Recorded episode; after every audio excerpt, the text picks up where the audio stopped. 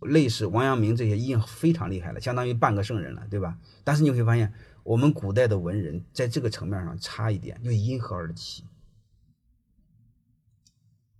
你比如在欧洲，他就知道皇权怎么来的。皇权我们以前是在中国古代，皇权是天给的，再就是皇权神给的。后来皇权谁给的？皇权是人给的。人权谁给的？人权是天给的。反正他就终极追问为什么？那你说神给的神是谁？神我凭什么给你不给我？哎，那你解释不通，那就是不是神给的。那天给你天是什么东西？凭什么给你？对吧？他就开始问你怎么来的？哦，后来是老百姓给的。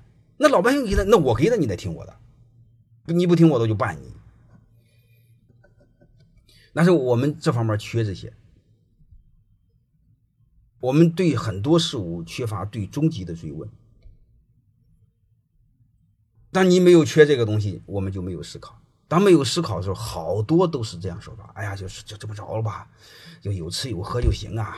你就今天我一个同学还在聊的，孩子读了个书，呃，考的一般的学校，将来之后有吃有喝，找个好工作，娶个老婆，生个孩子，就这么着了。啊，反正你会发现就是这样，就一辈子就是有吃有喝就行了。我就实在是无语，有吃有喝和养猪有什么区别呢？